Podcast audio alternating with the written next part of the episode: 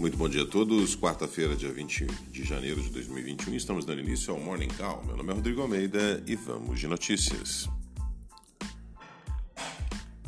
Bolsas mundiais.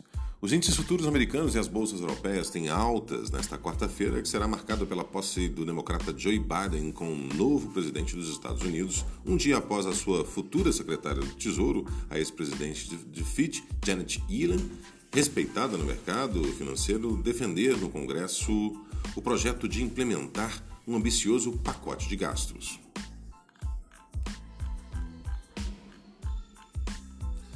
Agenda de indicadores. Nesta quarta serão divulgados dados sobre a arrecadação de impostos no Brasil em dezembro. Às 5 horas foi divulgado o índice IPC-FIP, que mede a inflação na Grande São Paulo.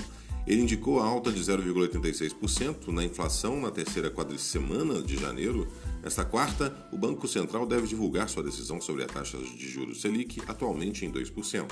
A expectativa é de que ela seja mantida neste patamar. Covid no Brasil.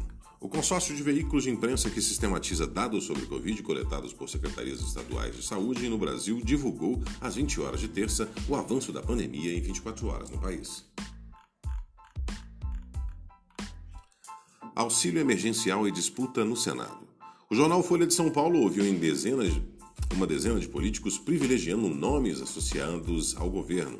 Segundo o jornal, as derrotas na busca por imunizante para ser oferecido à população brasileira contra o coronavírus têm feito até mesmo com que os membros do Centrão, base de apoio de Bolsonaro, fale sobre o tema de um processo de impeachment contra o presidente.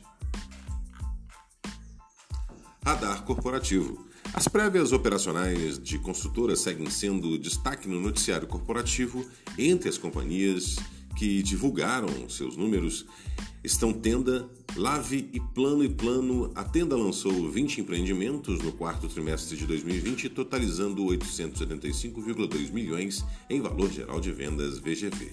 Essas foram as notícias do Morning Call. Muito obrigado pela audiência encontro todos vocês mais tarde. Tenham todos um excelente dia e até lá.